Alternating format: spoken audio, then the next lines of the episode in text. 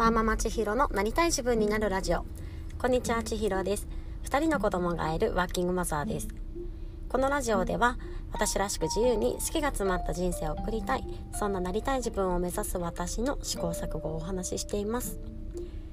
えー、今日は12月26日ですね、えー、皆さんはいかがお過ごしでしょうか、えー、クリスマスが過ぎてなんか一気にこう年末年始モードというかお正月モードに頭とかねなんか感覚が切り替わったなっていうふうに思っております。で今日のお話なんですが、えー、習慣化するためにもこう集中と選択が必要だというお話をしたいと思います。なんでこんな話なんだと言いますとですねあの昨日私は自分軸手帳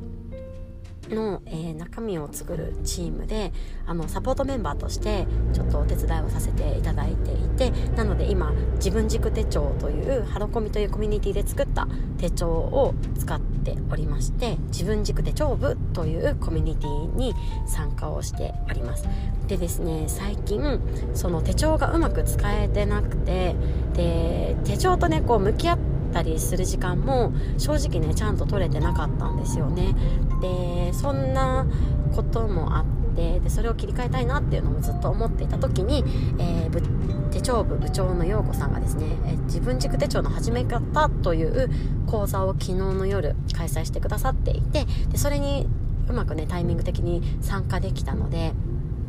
うんとその自分軸手帳の話をですね改めて聞いておりました。でそんな中でこうやっぱりねこの手帳と向き合うことってどういうことなのかっていうお話をされておりまして。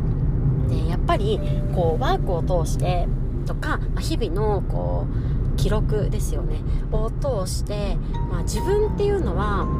こうどんなことに心が動くのかどんなことに喜びを感じてどんなことにこうメンタルが落ちるのかとかどんなことを嫌なのかどんなことが好きなのかっていうそういうちょっとしたことにもこう気づきを持って記録できること。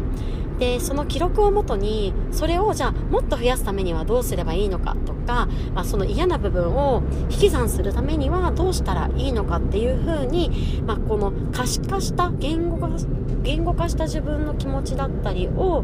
こうアクションに落とし込むことができ、まあ、それをね実際行動に起こすことで、まあ、自分がもっと生きやすくなっていくっていうことなんですよね。自分のちょっと嫌だなとか変えたいなって思っていることを引き算できること。とね、自分が幸せだなとか楽しいなこういうの好きだなって思うことをこう自分の生活の中にちょっとずつでも増やしていけることが、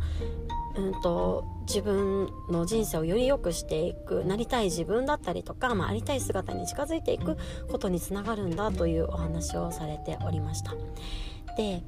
うんとそうやって今ね私はこう手帳を通して自分を向き合ったりとかその気持ちをねこう増やしたりとか減らしたりっていうアクションにつなげるっていうそうやって自分と向き合う時間っていうのを、まあ、このラジオの中では毎日ね自分と向き合って振り返りをしてっていう形にはなるんですけど、まあ、それを可視化して記録して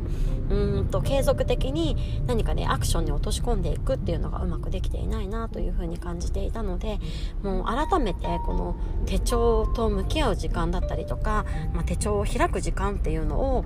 こう習慣化したいなっていうふうに思ったわけです。で そんなことをね昨日あのツイッターにも書いたんですけどそうするとねやっぱこの手帳を開く時間を習慣化すること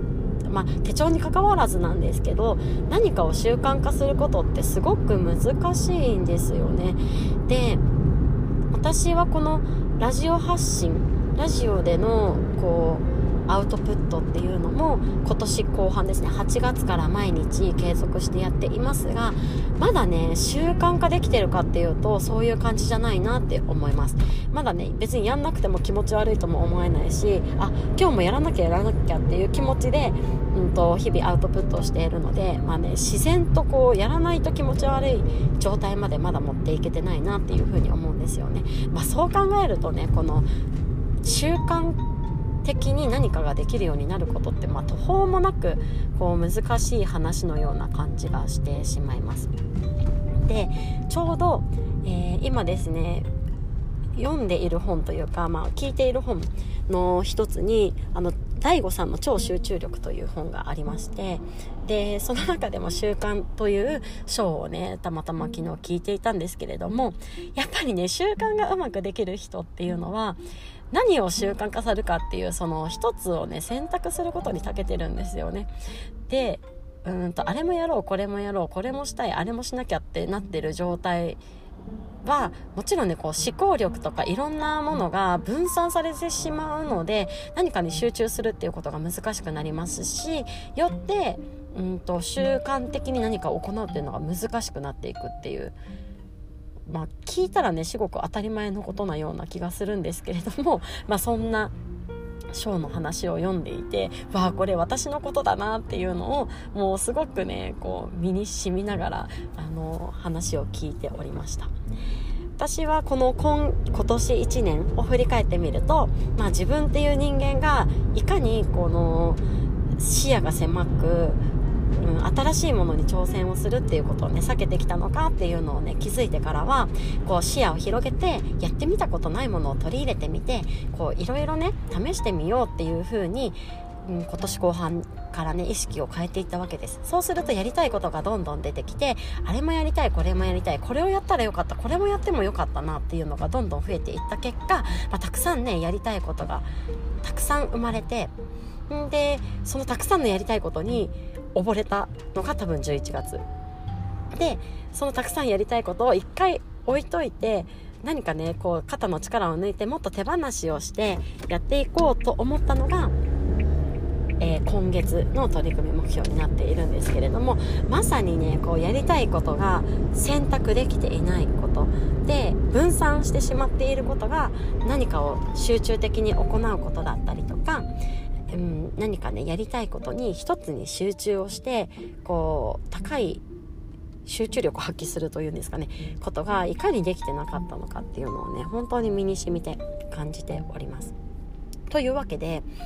うんと手帳の習慣化したいなとか、まあ、早起きもね習慣化。今は冬で本当になかなか朝起きれなくなっているんですがまた暖かくなってきたら早起きの習慣化したいな。ヨガとか瞑想も習慣的にやりたいな。やりたいことがたくさんあってこれこそがまさにねその超集中力がいうところの習慣ができにくい要因の一つになっているんだなというのをすごく感じましたのでまだ改めてエッセンシャル思考を読みたいなって思うんですけれども自分はね何に集中をしたくて何をノイズとしてうんとやめるべきかっていうところをこう選び取っていくことが必要だなというふうに感じております。そうやってそこをねこう一度整理したりとか何を選ぶかっていう部分もうんと一度ねしっかり考えてみたい部分だなと思っておりますのでこの年末年始のちょっとねゆっくりできる時間を使ってうんと来年1年はどんな1年にしていきたいのかっていうのをねしっかり考えていきたいなというふうに思っております、えー、あなたは来年1年でやりたいことたくさんあるかと思うんですけれどもどんなやりたいことを選択していきましょうか。またそれに集中するために何をうんとノイズとして、えー、やめた方がいいというか何をね捨てていきましょうか。トレードオフですよね。